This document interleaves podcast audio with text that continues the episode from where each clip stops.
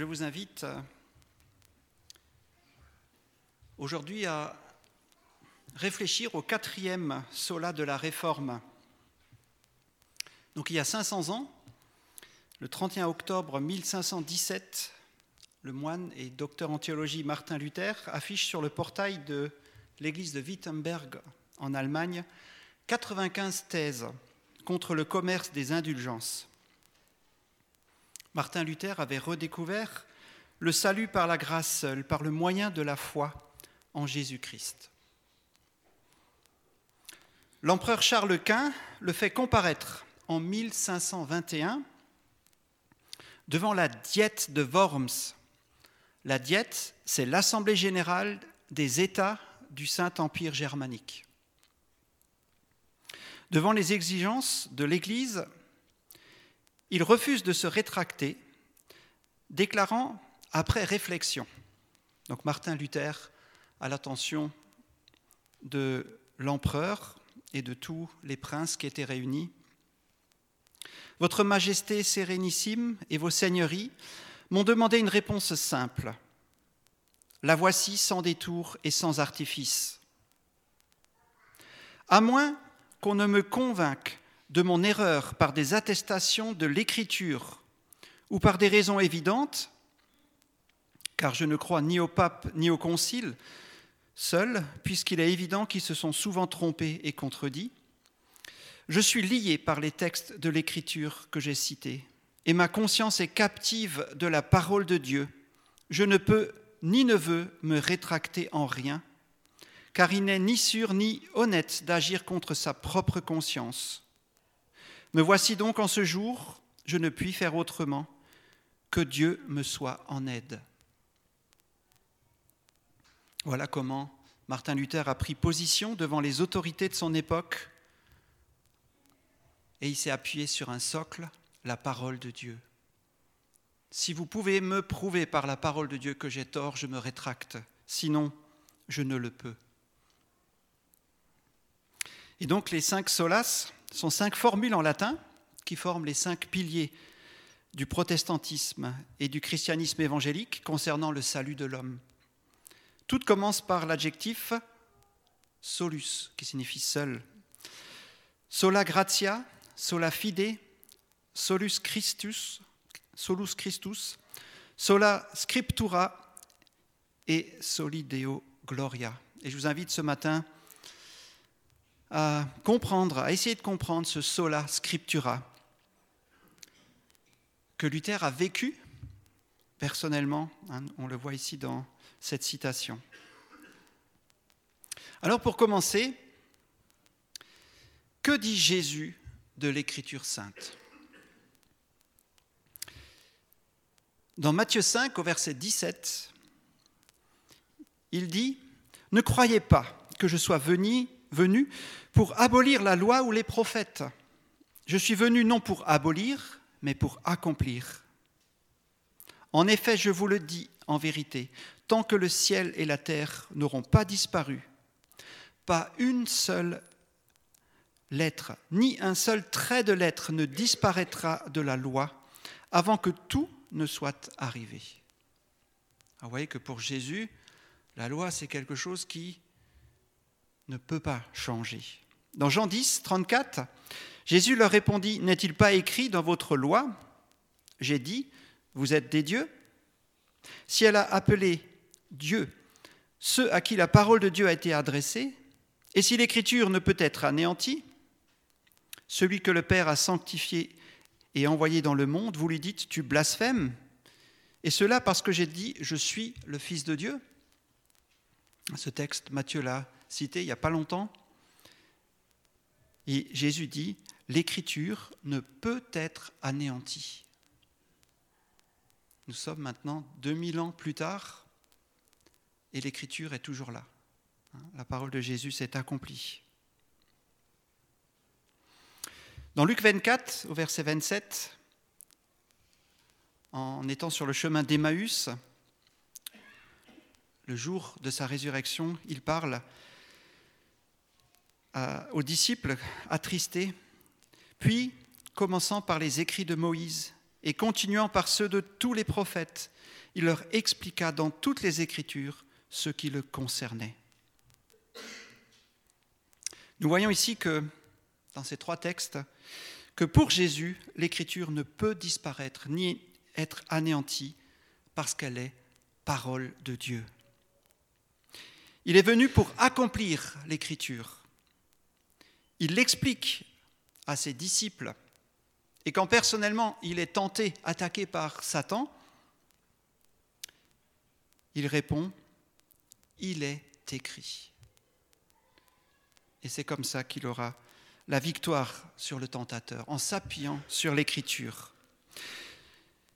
C'est aussi en s'appuyant sur l'écriture qu'il dénonce l'erreur des Sadducéens qui disent qu'il n'y a pas de résurrection. Il leur dit,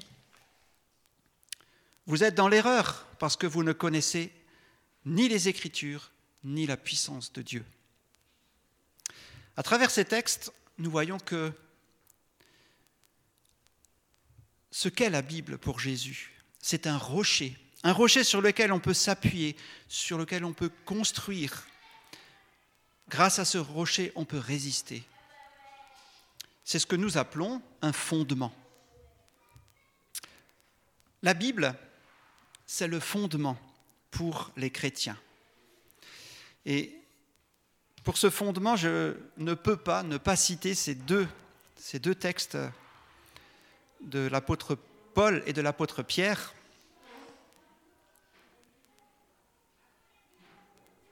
Dans 2 Timothée 3,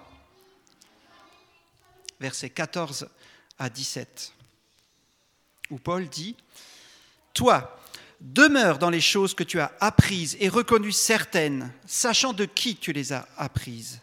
Dès ton enfance, tu connais les saintes lettres qui peuvent te rendre sage à salut par la foi en Jésus-Christ. Toute écriture ou toute l'écriture est inspirée de Dieu et utile pour enseigner, pour convaincre, pour corriger, pour instruire dans la justice, afin que l'homme de Dieu soit accompli et propre à toute bonne œuvre. Oui, toute l'écriture est inspirée de Dieu et elle est là pour être utile, pour être efficace. Pierre rajoute, Sachez avant tout qu'aucune prophétie de l'Écriture n'est une affaire d'interprétation personnelle, car ce n'est jamais par une volonté d'homme qu'une prophétie a été apportée, mais c'est poussé par le Saint-Esprit que les hommes ont parlé de la part de Dieu. C'est poussé par le Saint-Esprit que les hommes ont écrit la Bible. Et là, la question c'est, est-ce que nous le croyons? Si nous le croyons, alors nous nous soumettons à cette parole, nous y soumettons notre intelligence. Que veut dire Dieu dans ce texte? Par cette parole, qu'est-ce qu'il veut me dire? Que veut-il que je fasse? Ce texte, je ne le comprends pas, mais je crois que Dieu l'a inspiré et qu'un jour je pourrai le comprendre. C'est l'attitude de quelqu'un qui croit que la Bible est inspirée de Dieu. Mais si nous ne le croyons pas, alors nous allons mettre notre intelligence au-dessus de cette parole. Oui, ce texte me semble juste. Celui-là, bon, celui-là, il est démodé.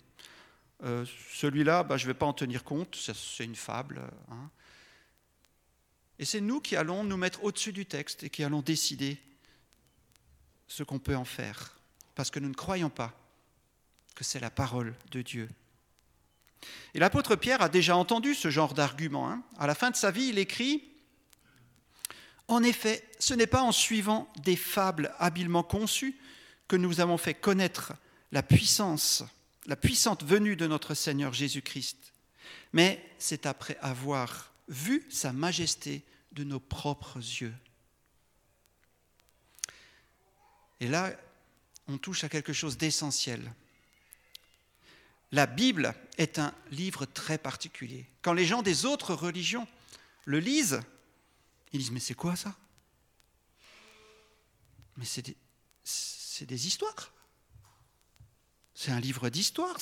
Ce n'est pas euh, une réflexion théologique. Ce n'est pas philosophique. Ce n'est pas un recueil de, bonnes œuvres euh, qu'il faudrait accomplir, hein, de bonnes morales. Ce sont des histoires. Et oui, c'est Dieu qui est rentré dans l'histoire de l'humanité, qui a accompagné l'homme, qui a parlé aux hommes, mais en vivant avec eux, pas en leur donnant des ordres de loin, mais en étant présent. C'est Adam, Abraham, Moïse, David, Jérémie, Jésus. Dieu s'engage avec l'humanité, il a un plan pour elle. Il veut la sauver du mal qu'il a détruit. Et Dieu parle à l'humanité à travers des hommes qu'il a non seulement inspirés, mais aussi avec qui il a vécu.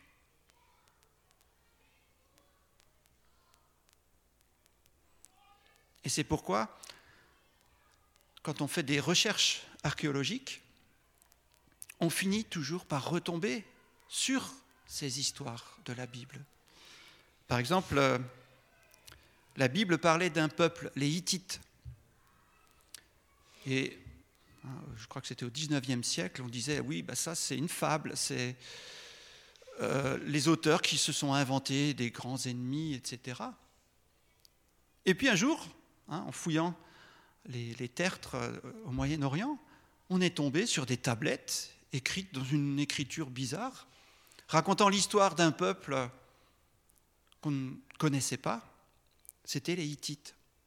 Hein, et on s'est rendu compte que ce dont parle la Bible, c'est vrai parce que Dieu a vécu avec les hommes. Il les a fait écrire pour nous parler. Mais nous voyons ici que la Bible, c'est une question de foi. Est-ce que nous croyons?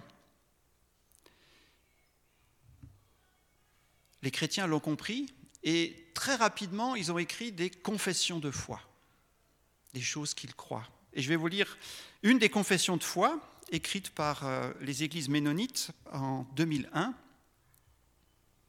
leur article 4. Nous croyons que la Bible est inspirée de Dieu par le moyen du Saint-Esprit pour instruire dans le salut et la justice. Nous déclarons que les Écritures sont la parole de Dieu, le fondement fiable et digne de confiance de notre foi et de notre vie chrétienne. Le Saint-Esprit nous pousse à participer à une vie d'Église afin de chercher à comprendre et à interpréter les Écritures conformément à Christ. Oui, c'est une histoire de foi.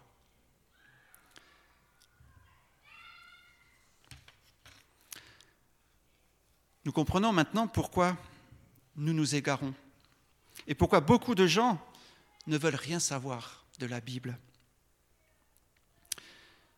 Dans la parabole des, ce qu'on appelle les dix mines, hein, les dix pièces d'argent que le maître avait remis à ses serviteurs, les concitoyens disent nous ne voulons pas qu'il règne sur nous. Et je crois que c'est exactement ce que nous vivons aujourd'hui hein, dans notre société. Nous ne voulons pas que Dieu, que Jésus règne sur nous. Nous voulons être des dieux nous-mêmes qui connaissent eux-mêmes le bien et le mal, comme l'a fait croire Satan à Adam et à Ève. Alors comment supporter un texte qui nous dit ce qui est bien et ce qui est mal? Et beaucoup de nos concitoyens rejettent la Bible sans même l'avoir lue, parce qu'ils ne veulent pas qu'on leur dise ce qui est bien et ce qui est mal. Alors pour eux aujourd'hui, c'est bah, les médias. Hein c'est eux qui disent ce qui est bien et ce qui est mal. Et puis de temps en temps, il y a un expert qui vient euh, donner son avis. Mais ça fait peur. Hein Où est-ce qu'on va aller comme ça? Avec des médias qui nous disent ce qu'il faut faire, en bien ou en mal? Je pense que tous les élèves euh, qui étaient au collège en troisième ont entendu parler de la propagande. Hein, comment on a fait rentrer les idées du totalitarisme dans la tête des gens Si nous n'avons pas quelque chose de plus fort hein, que les idées brassées par les médias, je ne sais pas où nous allons. Mais si nous avons la parole de Dieu, alors nous avons quelque chose de ferme. Et nous comprenons mieux maintenant pourquoi les, les États totalitaires ont une haine et un désir de détruire cette parole, parce qu'elle permet de résister, elle permet de résister au mal. Ça, on le comprend. Mais pour nous, les chrétiens, on n'est pas à l'abri de l'égarement. Et il y a un cas qui me trouble beaucoup dans la Bible, c'est l'histoire de Salomon. Parce que c'était un homme super intelligent. la Bible nous dit bien, c'était l'homme le plus sage. Dieu lui a donné tellement de sagesse, tellement d'intelligence, même Einstein, hein, qui, est pour nous une référence euh, euh, au niveau intelligence, hein, il a réussi à faire des choses incroyables, eh bien, il n'allait pas à la cheville de Salomon. Alors bien sûr, Einstein avait d'autres données qu'il pouvait interpréter, mais je suis sûr que Salomon avait déjà dû toucher les questions de la relativité, même à son époque. Comment a-t-il pu se détourner de Dieu avec toute cette intelligence? Eh bien, j'ai trouvé une réponse dans la loi de Moïse, dans un texte, un texte qui parle au futur roi d'Israël. C'est dans Deutéronome 17, à partir du verset 17, où donc Dieu donne des ordres pour les rois. Qu'il n'ait pas un grand nombre de femmes, afin que son cœur ne se détourne pas de l'Éternel, et qu'il n'accumule pas l'argent et l'or. Quand il montera sur son trône royal, il écrira pour lui dans un livre une copie de cette loi qu'il prendra auprès des prêtres, les Lévites il devra l'avoir avec lui et y lire tous les jours de sa vie, afin d'apprendre à craindre l'Éternel son Dieu, à respecter et à mettre en pratique toutes les paroles de cette loi et toutes ses prescriptions, afin que son cœur ne s'élève pas au-dessus de ses frères, et qu'il ne s'écarte ni à droite ni à gauche de ses commandements, afin qu'il vive longtemps dans son royaume, au milieu d'Israël, lui et ses enfants. Ici, on voit bien que Salomon était appelé à lire dans la loi de Moïse. Hein, la loi de Moïse, c'est ce qui correspond aux cinq premiers livres de notre Bible. Il devait y lire chaque jour.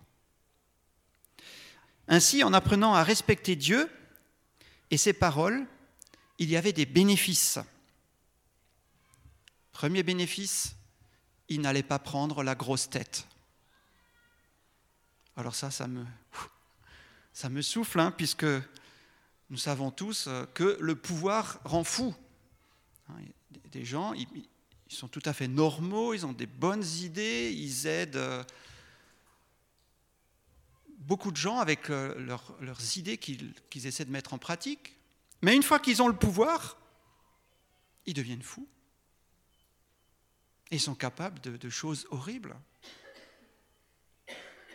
Eh bien ici, il nous dit, si tu lis cette Bible tous les jours, tu ne viendras pas fou avec le pouvoir.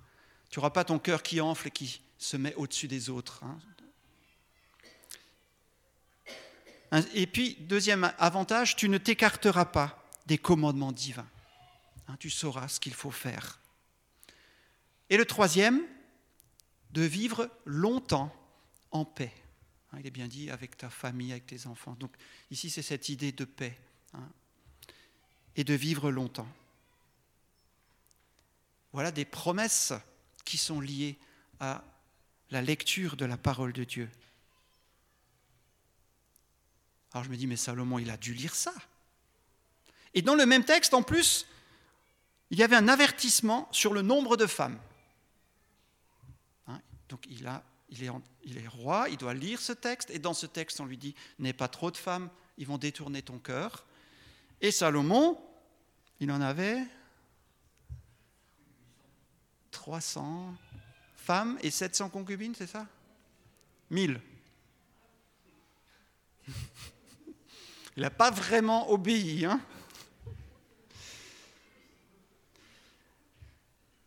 Et comme il n'a pas obéi à cette parole, nous lisons dans 1 roi, au chapitre 11, à partir du verset 4. À l'époque de la vieillesse de Salomon, ces femmes entraînèrent son cœur à suivre d'autres dieux, et il ne s'attacha pas sans réserve à l'Éternel son Dieu, comme l'avait fait son père David. Il suivit Astarté, la divinité des Sidoniens, Milcom, l'abominable dieu des Ammonites. Salomon fit qui est mal aux yeux de l'Éternel, et il ne le suivit pas pleinement, contrairement à son père David. Ce fut alors qu'il construisit, construisit sur la montagne qui se trouve en face de Jérusalem un haut lieu pour Kémosh, l'abominable dieu de Moab, et pour Moloch, l'abominable dieu des Ammonites. Il agit de cette manière à l'intention de toutes ces femmes étrangères pour qu'elles puissent offrir des parfums et des sacrifices à leurs dieux. L'Éternel fut irrité contre Salomon parce qu'il avait détourné son cœur de lui, le Dieu d'Israël qui lui était apparu deux fois.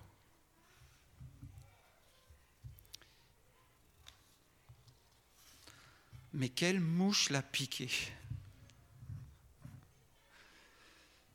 Et je pense que c'est la même mouche qui a piqué les Corinthiens à propos de la viande sacrifiée aux idoles. Et Matthieu a développé ce thème très récemment.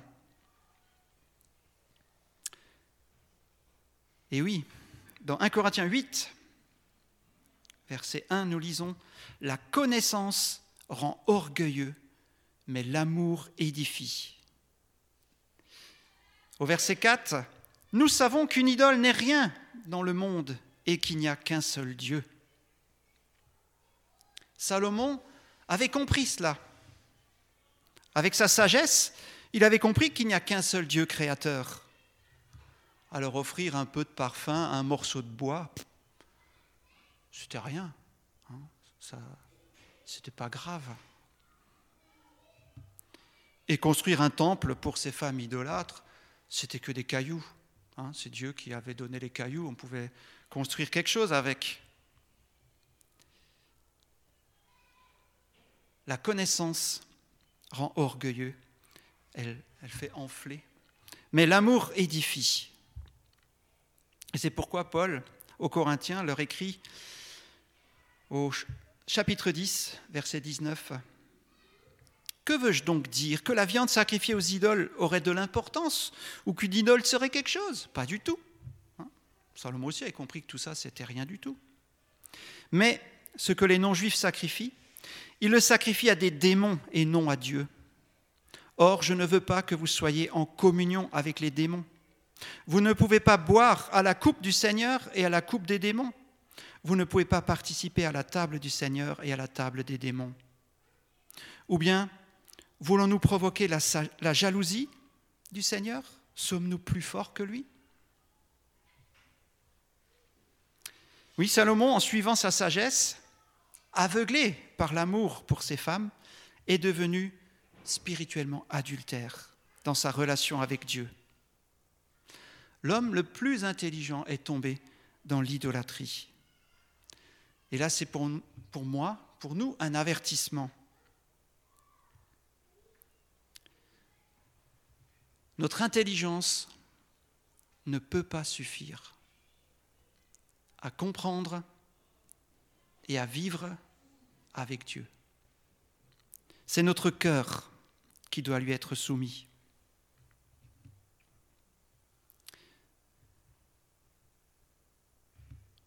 L'homme le plus intelligent est tombé parce que son cœur était aveuglé par l'amour pour ses femmes. Et donc, pour l'amour de ces femmes, il a dévoyé son intelligence. Il a dit, bon, c'est que de la viande, hein, c'est de la viande, ça vient de Dieu. Les idoles, euh, c'est des bouts de poids. Euh. alors si on mange un peu de viande, c'est, ça change rien. Et pas ce que ce qu'il aurait dit hein, s'il n'y avait pas eu les femmes. Il aurait dit non, moi je ne veux pas participer à un culte idolâtre. Je ne veux pas offrir des parfums à quelqu'un d'autre qu'à Dieu. J'ai une relation avec Dieu qui est le seul vrai Dieu. Et je ne veux pas lui faire de peine. Je ne veux pas le tromper, même si ce n'est qu'un bout de bois.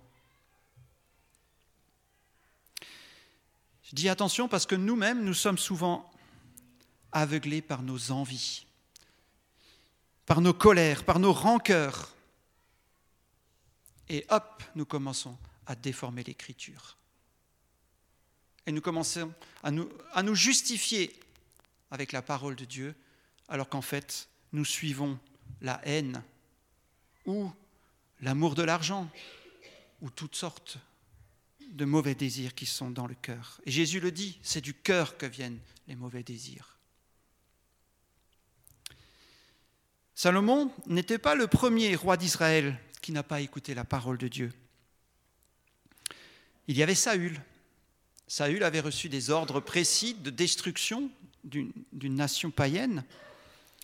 Et puis, ils ont préféré garder hein, les belles bêtes et laisser la vie au roi pour euh, avoir un trophée.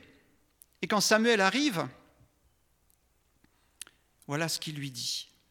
Hein, après que Saül ait justifié, mais non, euh, moi j'ai obéi à Dieu, hein, j'ai juste gardé des, beaux moutons pour, offrir des sacrifices à ton Dieu, pour euh, lui rendre un culte, pour aller à l'église. Samuel dit, l'Éternel trouve-t-il autant de plaisir dans les holocaustes et les sacrifices que dans l'obéissance à sa voix? Non. L'obéissance vaut mieux que les sacrifices, et l'écoute attentive vaut mieux que la graisse des béliers. Oui, la révolte est aussi coupable que la divination, et la résistance au Seigneur est aussi fautive que le, recours aux téraphins, qui qui étaient des idoles. Puisque tu as rejeté la parole de l'Éternel, il te rejette, lui aussi, comme roi. Oui, nous voulons bien lire la Bible, mais quand ça ne nous arrange pas, nous passons les textes à la trappe, ou nous cherchons une interprétation tirée par les cheveux. J'ai un copain qui disait capillotracté. Et ainsi, Hein, on arrange la Bible. Mais si nous reconnaissons que la Bible est inspirée de Dieu, nous devons aussi soumettre notre intelligence. Le roi David avait compris l'importance de se soumettre à la parole de Dieu. Et je terminerai avec son psaume, le psaume 119, je ne vais pas le lire en entier, où il prie le Seigneur de la façon suivante, au verset 33. vous allez voir, son intelligence au roi David n'était pas dans son intellect, mais dans son cœur, dans le désir que Dieu change son cœur. Psaume 119, verset 33. Enseigne-moi, Éternel, la voie de tes prescriptions, pour que je la suive jusqu'à la fin. Donne-moi l'intelligence pour que je garde ta loi et que je la respecte de tout mon cœur. Conduis-moi dans le sentier de tes commandements, car je l'aime. Pousse mon cœur vers tes instructions et non vers le profit. Détourne mes yeux de ce qui est sans valeur. Fais-moi vivre dans ta voie. Voilà une prière qui me touche. Oui, demande, oui, dirige mon cœur dans tes voies. Détourne mes yeux de ce qui est sans valeur fais-moi vivre dans ta voie. Nous avons besoin de l'aide de Dieu pour garder nos propres cœurs soumis à sa parole. Cette parole, c'est celle qui mène à la foi, comme Luther l'a exposé dans son enseignement, et comme nous le trouvons dans Romains 10, 17. Ainsi la foi vient de ce qu'on entend, et ce qu'on entend vient de la parole de Dieu. Amen. Je vous invite à prier ce psaume 119. Enseigne-nous, Éternel, la voie de tes prescriptions pour que nous la suivions jusqu'à la fin. Donne-nous l'intelligence pour que nous gardions ta loi et que nous la respections de tout notre cœur. Conduis-nous dans les sentiers de tes commandements. Nous les aimons. Dirige nos cœurs vers tes instructions et non vers le profit, et détourne nos yeux de ce qui est sans valeur Fais-nous vivre dans ta voie. Au nom de Jésus. Amen.